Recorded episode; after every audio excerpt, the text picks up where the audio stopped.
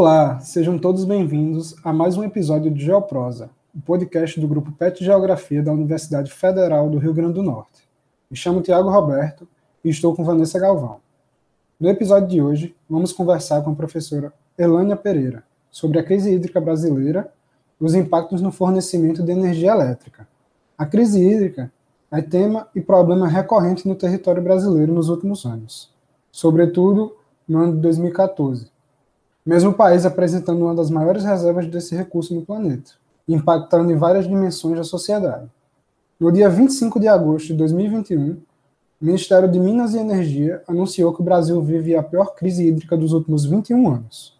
Então, vamos conversar com a professora Elane Pereira. Seja bem-vinda, professora.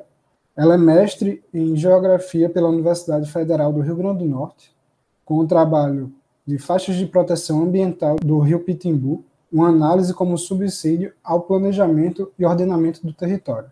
E possui doutorado pela Universidade Federal do Ceará, com o título Área de Serviços Ecossistêmicos e Segurança Hídrica na Serra de Martins, no Rio Grande do Norte.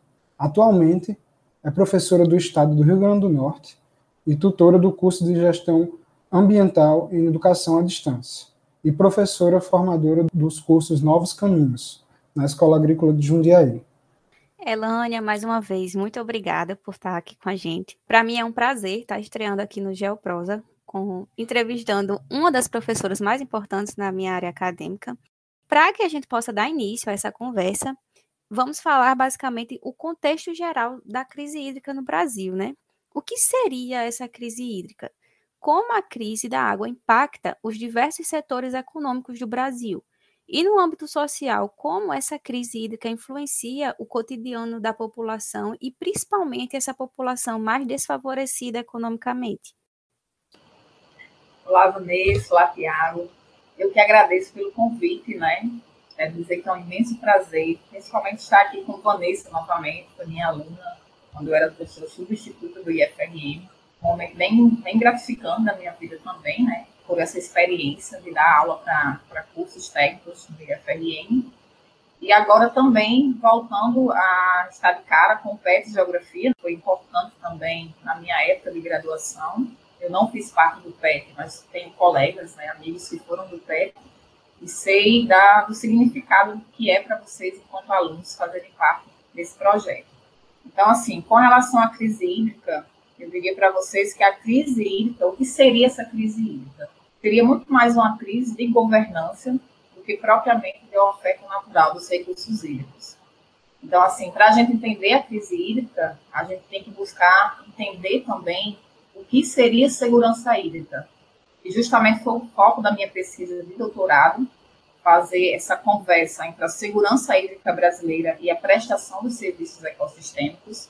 Então, para a gente entender segurança hídrica, a gente deve compreender que segurança hídrica está relacionada ao acesso e acessibilidade da população em obter água, essa água chegando até a sua residência de forma mais facilitada.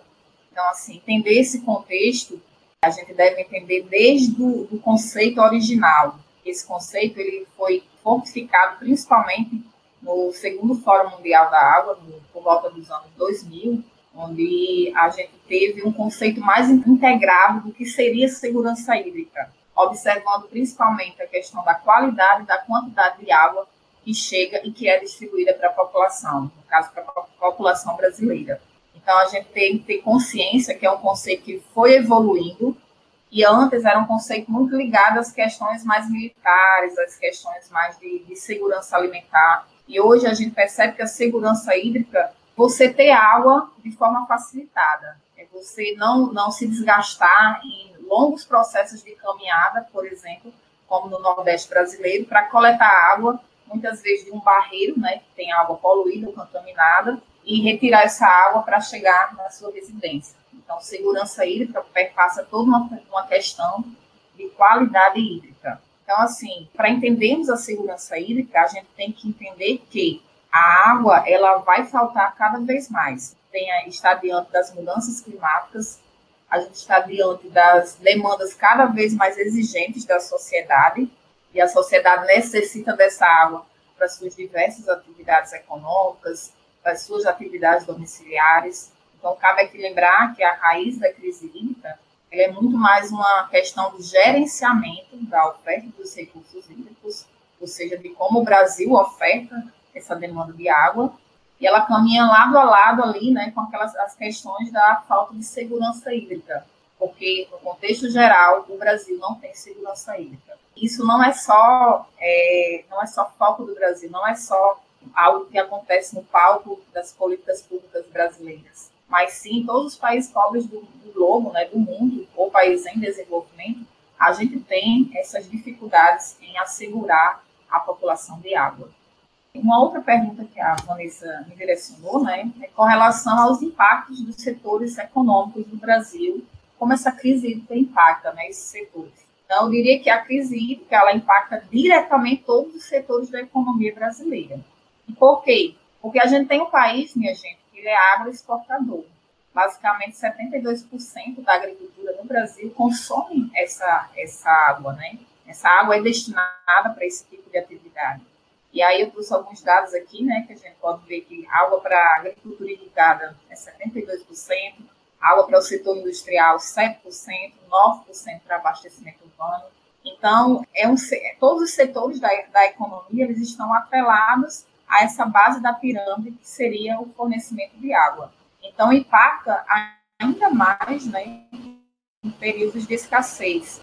Como eu falei, as mudanças climáticas estão aí na cara da sociedade a gente já vive esses períodos de longa estiagem e ainda vamos viver cada vez mais.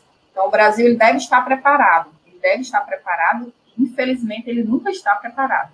A gente teve crises hídricas em 2001, crises hídricas em 2014, 2015, né, como ocorreu eh, no sistema Cantareira, lá em São Paulo, onde a população não estava preparada também, né, os gestores públicos, públicos e toda essa governança hídrica se desesperou para, de repente, fornecer água e energia elétrica diretamente para a população, porque aí eu não falei, mas a, a, crise hídrica ela impacta diretamente o fornecimento dessa energia elétrica, já que boa parte da energia elétrica brasileira está, da, da matriz energética brasileira, está presa às usinas hidrelétricas. A gente tem mais de 60%, né, 63% dessa matriz energética brasileira ainda é vinda da água, ainda é dessas usinas hidrelétricas.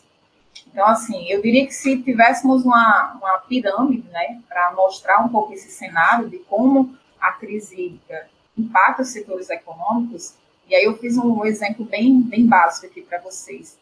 A gente poderia dizer que a base da pirâmide seria os recursos hídricos, e suas diversas ofertas hídricas, as diversas fontes hídricas tanto superficiais quanto água subterrânea. A gente não fala tanto, mas a, ah, nós temos uma grande riqueza de água subterrânea também. Abaixo dessa, dessa, dessa base da pirâmide, ali fortificando essa pirâmide, a gente tem a governança hídrica, que seria justamente as políticas públicas, e eu citaria aí a Lei das Águas, né? a Lei 9.433 de 97, que é a, a grande política nacional dos recursos hídricos. Então, tudo perpassa por uma questão de governança. Subindo nessa pirâmide, a gente vai tendo os impactos econômicos, né? De como essa crise impacta. Impacta diretamente atividades como o setor industrial, o setor de prestação de bens e serviços, impacta a agricultura, principalmente a agricultura irrigada, como já foi falado anteriormente. Subindo nessa pirâmide, a gente impacta o setor de energia elétrica, que é preso às hidrelétricas, e aí chegando até nós, consumidores finais, de que forma? Porque a gente tem um produto, a gente vai ter alimentos mais caros, consequentemente, porque essa energia estará mais cara. Então, se você, grande produtor de alimentos, você vai ter que encarecer de algum modo o seu alimento, já que você está pagando mais caro por, por energia. Então, o consumidor final é quem mais sofre com toda essa crise hídrica, porque nós acabamos pagando tarifas mais caras, acabamos é, não tendo qualidade de vida e muito menos bem-estar quando se fala é, no dia a dia, né, das coisas básicas, que é alimento, é energia, é água, né, não falei, mas a gente tem também aumento da tarifa de água. E aí, gente, eu diria que lá no topo da pirâmide, lá quase saindo dessa pirâmide, a gente vai ter uma redução do PIB, que seria o produto interno bruto do Brasil.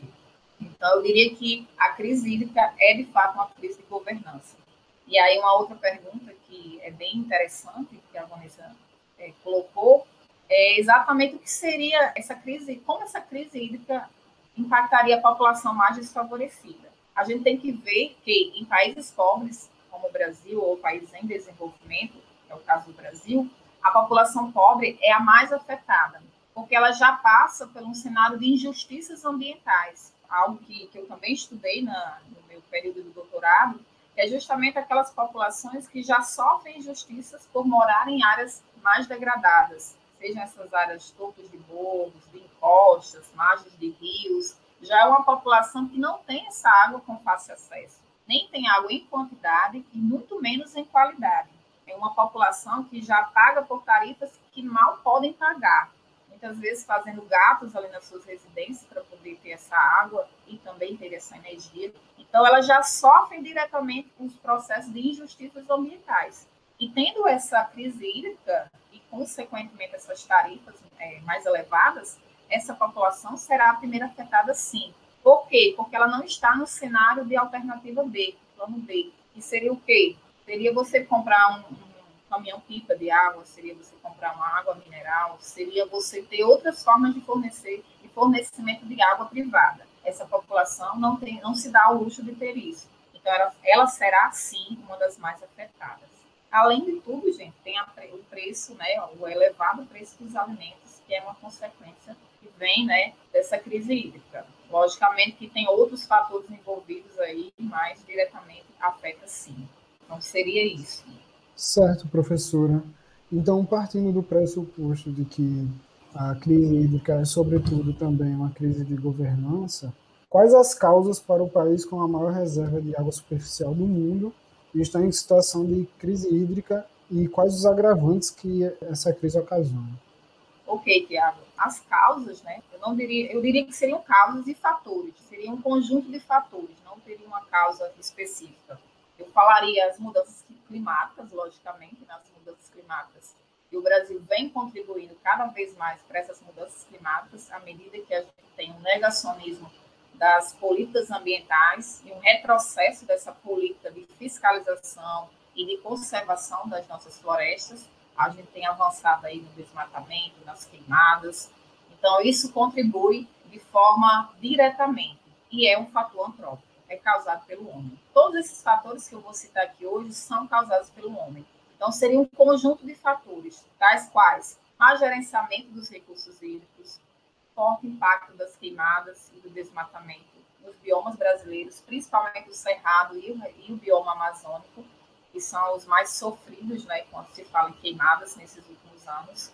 A gente tem as alterações, logicamente, de fenômenos climáticos, fenômenos de estiagens, esses fenômenos serão cada vez mais frequentes, não só estiagens, mas também inundações. Mas no caso para a crise hídrica, diretamente as estiagens é o que mais afeta.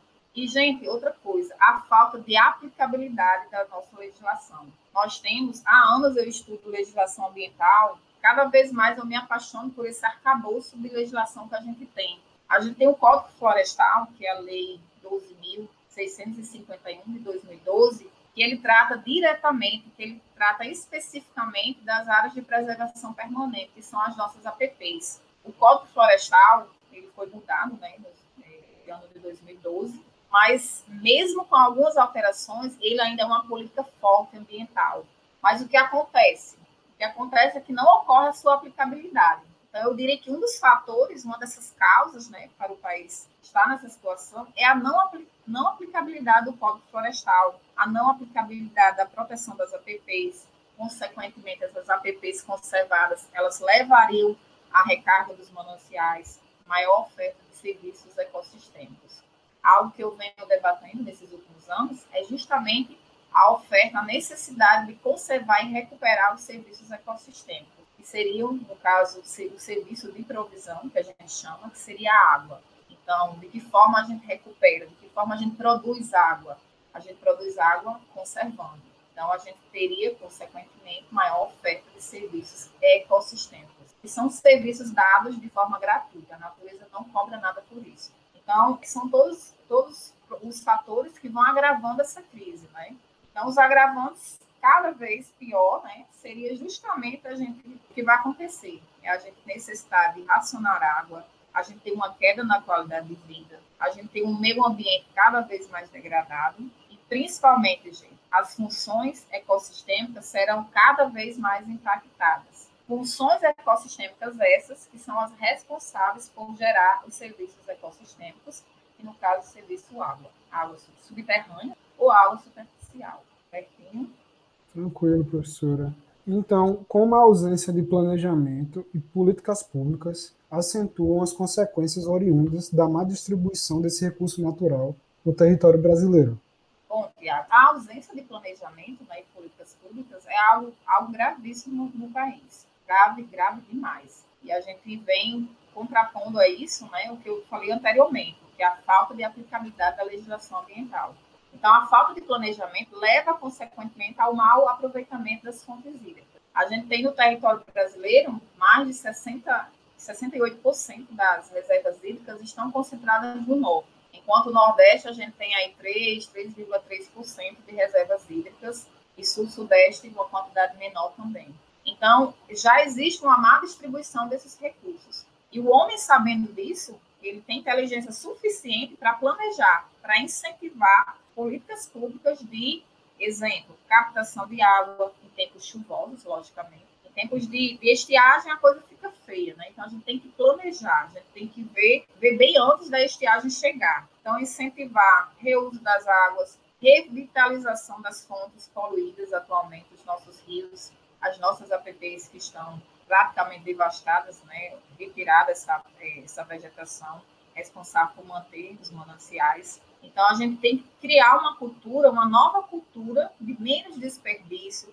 uso mais racional da água, ou seja, a gente tem que planejar. Planejar, como já diria Roseli Santos, né, 2004, assim como Lana, 2000, esse planejar, ele antecede a gestão. Então, o planejamento ambiental tem que vir antes, justamente para a gente saber como utilizar esses usos, usos múltiplos da água do nosso território. Então, eu diria que a, as crises naturais, elas sempre existirão e, e, virão com mais intensidade. Então, cabe realmente a nós, gestores, né, e ao homem, com toda a sua capacidade, planejar e incentivar novas políticas de captação de água. Eu só queria contar aqui um exemplo, que na minha pesquisa de doutorado foi bem interessante eu verificar que as, eu fiz um comparativo entre as populações que captam é, a segurança hídrica no rural e no urbano, em foco, no foco local, né, que seria na cidade de Martins, no Rio Grande do Norte, no município de Martins, na verdade. E foi perceptível que a população rural, ela por ter outras alternativas de captação de água, como cisternas, açudes, barreiros, por ter mais essa preocupação de captar essa água em tempos chuvosos, essa população se mostrou mais segura hidricamente do que a própria população da cidade, do meio urbano. E olha que interessante, não foi só a minha pesquisa que comprovou isso. Tem uma outra pesquisa que foi no Ceará, que foi de uma colega minha também de doutorado, a Paula Tomás, e ela percebeu, confirmou a mesma coisa. As populações rurais, por terem mais essa preocupação, por se precaverem mais desse abastecimento, desse plano B, plano C, elas se mostraram mais seguras hidricamente. Então, a gente vê, em resumo, a gente vê que é uma questão de planejamento, de antecipação certo? Tranquilo. Falando sobre planejamento, vamos então aprofundar isso um pouco. É, as medidas, quais seriam as medidas viáveis para minimizar os problemas relacionados à escassez de água e, por consequência, aumentar a segurança hídrica? Bom, para aumentar a segurança hídrica só tem uma forma, é melhorar a governança hídrica. Vocês estão vendo que eu, eu retomo o que eu falei inicialmente. A governança hídrica, a falta de governança hídrica é de fato um grande problema. Então, para termos governança hídrica, a gente tem que realmente colocar em prática o que a Lei das Águas diz, a Lei 9.433 de 97, que fala que é planejar, usar de forma, planejar e perceber o uso compartilhado da água nas bacias hidrográficas. Seria isso, interagir com a sociedade local, sejam essas populações ribeirinhas ou pessoas que morem ali próximo a determinados corpos hídricos, inserir essa população no compartilhamento, no planejamento do uso daquela água, ou seja, uma, uma participação mais efetiva. Então, outra, outras medidas viáveis seria a recuperação das nascentes, das áreas de APPs, práticas de educação ambiental, Vanessa Tiago. É bem interessante isso, porque a gente não tem essa cultura, eu falo isso enquanto professora, é muito difícil a gente racionar água em casa. É muito difícil a gente economizar, é muito difícil a gente fazer um, um reuso de uma água de, de lavagem da máquina. Mas a gente deveria criar essa cultura. A gente deveria ter políticas públicas voltadas mais para a educação ambiental simples, de práticas domiciliares. E aí, lógico, isso se estenderia para o setor industrial, com práticas de reuso na indústria. O setor agrícola brasileiro, ele desperdiça muita água ainda no seu sistema de irrigação. O setor de distribuição hídrica, né, essa água até chegar às residências ou aos prédios comerciais, essa água muitas vezes é perdida nesse percurso. Então, tem muitas coisas que seriam pequenas atitudes mais ambientais que levariam à redução desses problemas. Outra medida que eu coloquei seria diversificar as fontes hídricas. Então, a gente tem que diversificar as fontes hídricas e observar a realidade de cada região. Estamos na região Nordeste, a gente tem que observar quais são as fontes que a gente tem mais disponíveis aqui. Seria a perfuração de poços para áreas pobres do Nordeste? Seria a formação de mais barragens, mais barreiros e açudes? Seria incentivar, distribuir mais cisternas públicas para essa população? Foi isso que venhamos a fazer. Se estamos no sul, sudeste, norte do país, que tem mais concentração de água, quais seria essa diversificação dessas fontes hídricas? E aí retoma aquilo que eu falei inicialmente, a gente pensar no planejamento e não só correr atrás de prejuízo quando a crise hídrica já está na cara da sociedade. Nesse desespero todo que a gente vive, nesse já desde 2001, 2014, passamos por outra crise, principalmente a região, a, principalmente a região sudeste brasileira, e agora, novamente, essa, esse cenário de crise hídrica.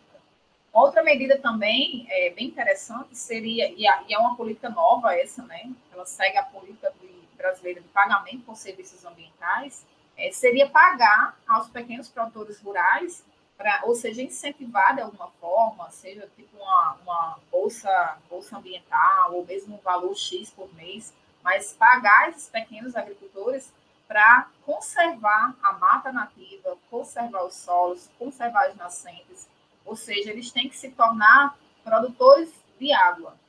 E não somente é, cobrar ou simplesmente aplicar multas para alguns produtores, mas se incentivar a eles conservarem. Então, é, inclusive, isso é uma política nova no Brasil, que ainda não se sabe de onde virão essas fontes de dinheiro, mas é algo a ser discutido ainda. Ou seja, política brasileira de pagamento por serviços ambientais seria sim viável, seria uma medida. E a outra, gente, seria a cultura de captar água, captar mais água, como eu falei, né? Ou seja, mudar a mentalidade do brasileiro. Então, essas seriam as medidas mais viáveis. Muito interessante, né, Lânia? Nesse caso também, nós podemos tratar a crise hídrica no Brasil como uma crise energética, né? que ainda há uma forte dependência de usinas hidrelétricas para a geração de energia elétrica no Brasil. E assim, quais as consequências de eventos de estiagem, como que aconteceu em 2014 no sudeste do Brasil, para o fornecimento dessa energia elétrica? Isso mesmo, Vanessa. Essa crise hídrica ela está ali presa à crise energética, né? Eu diria que leva à crise energética, à crise elétrica, na verdade. E por que isso? Porque o fornecimento de energia se tornará cada vez mais caro para a gente nesses momentos de crise hídrica, porque a gente vai ter uma matriz energética que é mais de 60% vinda dessas usinas hidrelétricas e aí o Brasil, nesse momento, quando os reservatórios não, não adquirem a capacidade de abastecimento suficiente, é necessário reativar novas fontes, principalmente as fontes termoelétricas, que não são fontes sustentáveis e renováveis. E aí a energia chega para a gente de forma mais cara. Então, se não se tem água suficiente nesses reservatórios, existe uma baixa capacidade, a oferta hídrica não vai corresponder à demanda. E a gente tem cidades cada vez maiores, cidades que, onde a demanda de água é cada vez maior, não só pela população, mas, como eu já falei, pelas diversas atividades econômicas do nosso país. Então, a gente tem uma forte dependência, infelizmente, dessa matriz energética hídrica. E cabe ao Brasil atentar, se atentar para isso. A gente precisa, é, eu diria que a gente precisa enxergar um Brasil mais sustentável principalmente porque o, o Brasil se comprometeu desde a Rio 92, né, desde outros encontros ambientais seríssimos, se comprometeu a reduzir seu, as, as emissões de gases de efeito estufa, se comprometeu a trazer novas energias renováveis, né, energias mais limpas. Então, a gente precisa, sim, recuperar novas matrizes energéticas. Eu diria nem recuperar, mas criar e colocar, alavancar essas novas matrizes energéticas como a gente sabe, seriam matrizes limpas. E aí é bem interessante que aquela, aquela velha história do nordestino, que eu diria essa frase, quem espera sempre alcança, né? que é aquela coisa típica do nordestino, ficar esperando as chuvas, nesse caso não se aplica aqui, minha gente, porque a gente precisa correr atrás de novas fontes limpas que para justamente não ficarmos presos a essa matriz energética vindas das hidrelétricas. Então, essa frase, quem espera sempre alcança, não se aplica para a crise hídrica. Elânia, partindo disso, qual é a viabilidade das opções tidas como alternativas e mais sustentáveis, como por exemplo a energia eólica e a solar fotovoltaica, mediante crises hídricas, como períodos de estiagem para geração, distribuição e fornecimento de energia elétrica? Quais os impactos essas alterações trariam para a sociedade e para o meio ambiente? Então, Vanessa, eu diria que é bem viável, né? super viável Inclusive, a gente tem aí o Nordeste brasileiro avançando na geração de energia eólica. Então, é viável novas fontes de energia elétrica, principalmente vindas da energia solar, da energia eólica, vindas da biomassa, né? A gente tem um país extremamente produtor de resíduos sólidos e isso não é aproveitado ainda. Inclusive, a própria Política Nacional de Resíduos Sólidos ela está em luta há muito tempo para poder se reerguer, para poder realmente ser atuante no cenário nacional. E as energias eólicas, embora sabemos, enquanto geólogos, que elas têm impacto também, mas são energias limpas, né? A solar também, uma energia que ainda é um pouco, ainda é cara, mas a gente é, necessita abrir a mente, é, nós, enquanto gestores e o Brasil, é, os responsáveis por, por, esse novo parque de geração de energias limpas, precisa se atentar para isso. Então, eu diria que é bastante viável. Bastante viável e são energias de grande potencial, né, gente? A gente vai, é, à medida que você, que a gente instala um novo parque eólico ou aproveita esse potencial do sol, a gente tem um país extremamente radiante, eu diria assim, né, quando se diz respeito à radiação solar, país onde a gente tem muita radiação durante o ano todo, muitos raios solares, então a gente deve sim aproveitar esse potencial. E alguns dos impactos, eu diria que talvez seja essa energia na verdade, eu diria alguns impactos positivos né, que essas novas matrizes energéticas poderiam trazer. Talvez fosse uma energia mais, mais acessível, principalmente para aquela população mais desfavorecida, né, que citamos anteriormente. Talvez uma menor inflação dos nossos alimentos, a nossa cesta básica atualmente está muito cara, justamente por todas essas crises que temos vivido não só a crise hídrica, né? Tem uma crise da, da Covid, né? Gente não pode deixar de ressaltar também o cenário atual ainda de crise de saúde. E aí a gente tem outros motivos, né? Como questões políticas envolvidas, principalmente. Então, assim, eu diria que os impactos seriam talvez alguns impactos positivos futuramente, né? E principalmente uma população mais consciente. À medida que a gente fosse tendo mais energias renováveis, uma população que enxergaria um novo futuro também no Brasil. Uma população mais consciente e mais desenvolvimento tecnológico e modernização em regiões que são excluídas do nosso país. A região Nordeste, durante muito tempo, ela foi vista apenas como uma região de turismo, né? Seja em estados como, é, principalmente Ceará, Rio Grande do Norte, Paraíba, Pernambuco, estados onde o pessoal do Sul-Sudeste só vem para passear e curtir nossas praias. Mas a partir do momento que a gente mostra esse potencial de energias limpas, a gente tem um novo olhar enquanto nação, né? Um olhar para o Nordeste, um olhar de um Nordeste que pode se desenvolver com energia limpa, com potencial da população para trabalhar, pois alguns parques eólicos, por exemplo, eles causam toda uma dinâmica, modificam a dinâmica econômica daquele lugar onde está instalado o parque. Então, eu diria que são impactos positivos. E para o meio ambiente é um impacto ainda melhor, né? Porque ele acaba tomando fôlego aí é, deixa de estar preso somente às, às hidrelétricas, né, e acaba tendo-se um novo aproveitamento, um novo potencial de energia no nosso país e em diferentes regiões. Então, a gente tem um vasto território que só precisa ser melhor gerenciado. E tudo isso, gente, para fechar minha fala, perpassa por questão de governança hídrica, por políticas públicas e a necessidade de recuperar esse atraso que vivemos atualmente com relação ao negacionismo político das questões ambientais. As questões ambientais são importantes, a crise hídrica só está aí porque as mudanças climáticas vieram por tudo e o Brasil precisa agir urgentemente, precisa reduzir o desmatamento, precisa recuperar suas nascentes de, de, de água, suas APPs, para que a gente não passe daqui a dois, quatro anos novamente por situação de crise hídrica. Então, seria tudo uma questão de governança hídrica. Tudo bem, professora. Muito obrigado, professora Elaine Pereira.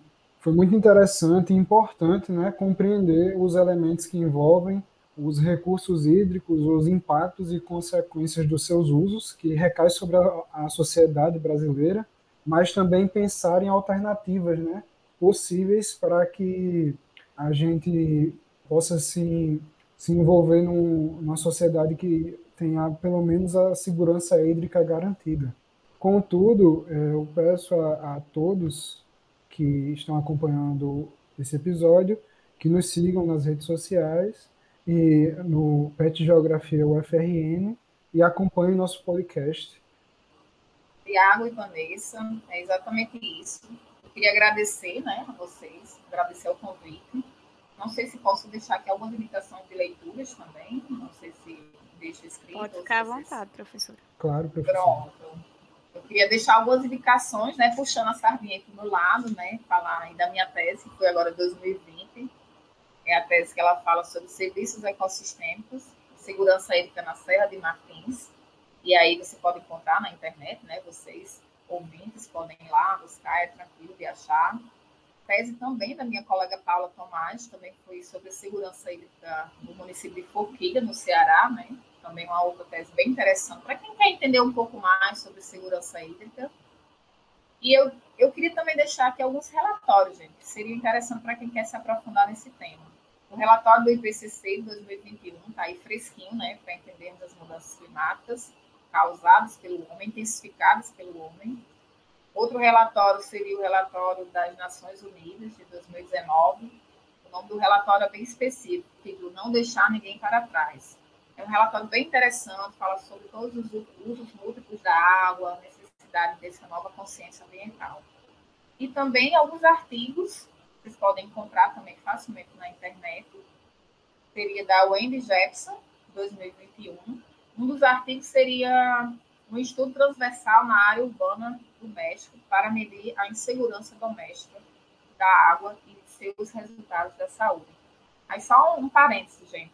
A Wade Jepson é uma pesquisadora que ela está pesquisando justamente a relação da segurança hídrica em países subdesenvolvidos e em desenvolvimento? Na verdade, em países pobres do globo. México, na África, no Brasil, com algumas pesquisas no Rio Grande do Norte e no Ceará. E eu fiz parte desse grupo de pesquisadores. E é um artigo bem interessante para quem quer entender um pouco mais sobre segurança hídrica e crise hídrica também.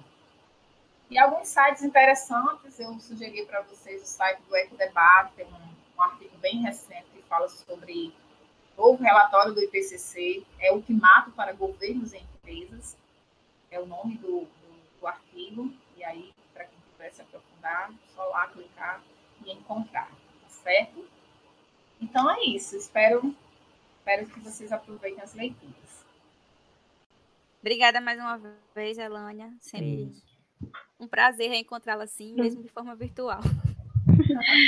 E a gente agradece muito, professora. Foi ótimo. Isso, foi muito interessante, e, professora. Eu que agradeço, viu, a todas, a todos vocês. É isso, uma boa tarde.